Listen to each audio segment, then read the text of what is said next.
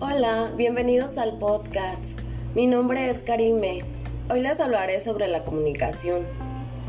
Gracias a que existe la comunicación es que ahora estamos aquí comunicándonos, leyendo, estudiando, reproduciéndonos, creciendo, formando familias, inventando máquinas, descubriendo secretos, existiendo y coexistiendo, generando ideas nuevas cada día.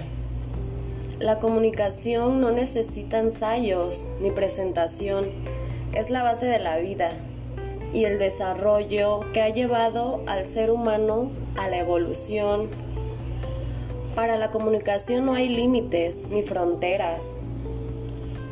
Es lo que marca al hombre como ser racional, social, comunicable.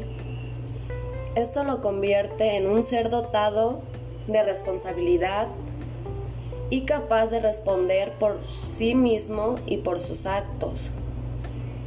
La comunicación marca el proceso cultural del hombre en sus diversas culturas. El individuo humano se convierte en un ente cultural cuando es capaz de actuar comunicativamente con la naturaleza y conseguir productos culturales.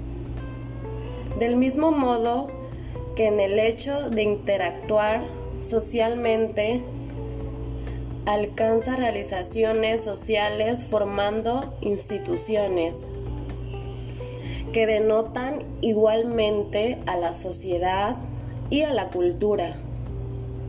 El proceso sociocultural es comunicativo como lo es la expresión comunicativa. Esto sería todo de mi parte. Es una pequeña investigación que realicé sobre el tema de comunicación.